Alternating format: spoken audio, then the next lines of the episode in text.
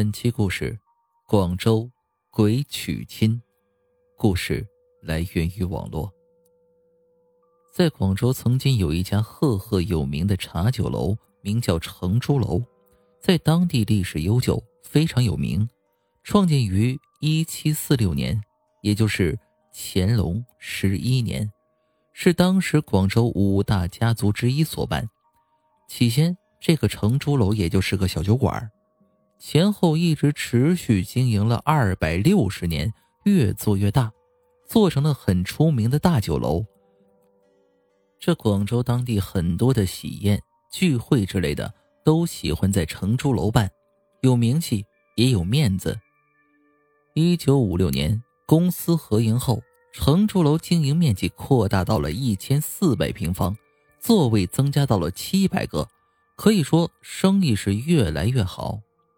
然而，诡异恐怖的事情终于发生了。事情的开端起于上个世纪八十年代，也就是一九八五年十月九日。这一九八五年十月九日的晚上，一对新婚夫妇在承珠楼三楼举办婚宴。当时的承珠楼完全是木结构的楼房，上楼下楼全靠一条木质楼梯。也没有现在的消防通道之类的安全措施。很多老广州人应该都记得，一九八零年那会儿的广州是非常容易停电的。一九八五年十月九日那天，正赶上停电，没有电，喜宴就没办法举办。于是酒楼就开了安装在一楼楼梯底部的发电机。然而，因为某些未知的原因。这台发电机居然着火了，烧着了承珠楼的楼梯，一路从一楼烧到二楼、三楼。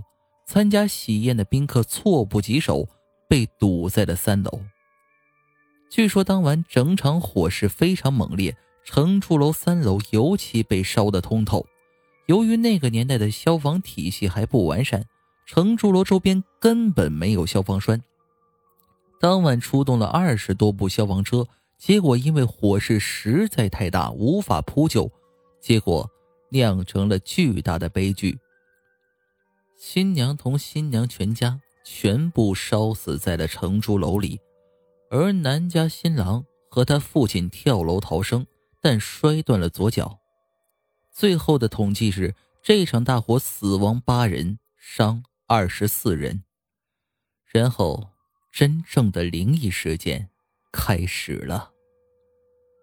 到了一九八五年十月十六日前后，也就是这场火灾中的死者头七那天深夜，承珠楼的所在地广州市河南区书珠桥畔，啊，现在应该叫海珠区，附近的居民半夜集体看见了一幕他们终生无法忘记的场面。就在当天半夜凌晨，附近的很多居民都已经入睡了。突然间，被烧毁的承珠楼门前空荡荡的街道上响起了清晰可闻的迎亲的奏乐声，各种唢呐、喇叭非常热闹的样子。很多人都知道，一九八五年的城市里几乎是听不见这种古代方式的迎亲奏乐的。更何况，哪里会有人在半夜时分娶亲？街道两旁的很多住户于是被惊醒，不少人大着胆子起来查看，就看见承珠楼前的马路上出现了一支非常诡异的迎亲队伍。看上去，那些迎亲者的身影都是模模糊糊的，并不是实体，衣服都是红色的。似乎像是古装。这支诡异的队伍一直走到当时被烧毁的城主楼前，站定安静了一阵子，忽然就开始凄惨的哭泣，哭声越来越大，声音凄厉骇人。队伍里面有老有少，目击者形容当时感觉脖子后面都有种阴风阵阵的感觉。直到天快亮，这个古怪的迎亲队伍突然在原地凭空消失。据说当时的目击者超过百人。然而，这一事件仅仅是城珠楼一系列怪事的开始。到了一九八六年的年初，也就是这场火灾中死亡的新娘和家属的百日祭那天，在这场火灾中间跳楼逃生的新郎和很多亲属朋友一起去承珠楼下烧纸祭祀。正当他们摆放好各种祭品，准备开始烧纸的时候，突然，当时失事从三楼掉下一根拳头粗细的木头。在场那么多人，就不偏不倚，直接砸中新郎。还好新郎命大，没有被当场砸死，却也受了重伤。新郎受伤后很长时间都没法复原，而且在昏睡状态中，常常呼喊看见一袭烧焦掉的红裙子在身边飘荡。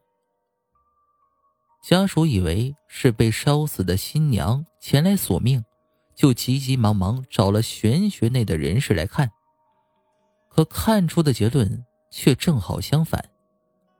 原来是当时被烧死的那些宾客在向新郎索命，而新娘舍不得新婚丈夫一起走，于是就出手相救，守护在了他身边。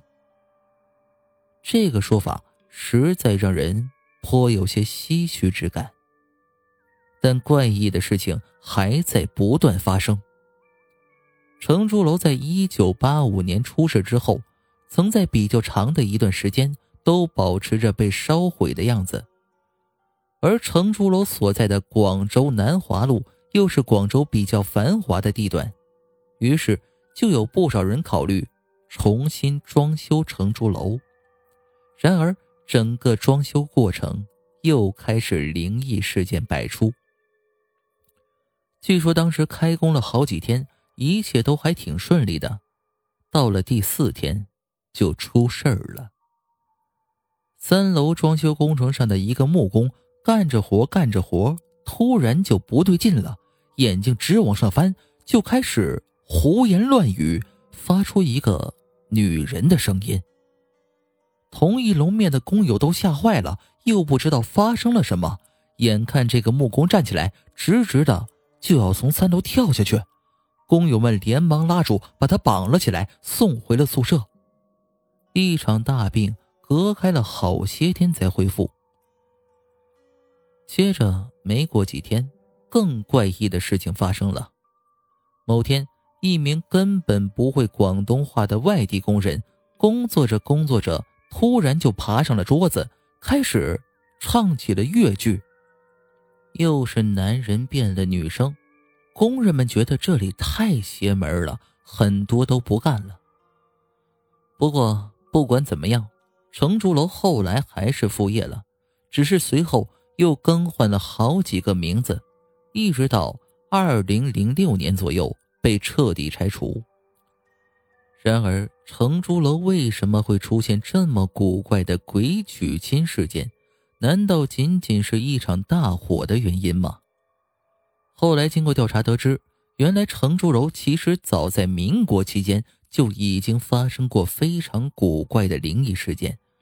那到底为什么承珠楼这个地方会频发怪事呢？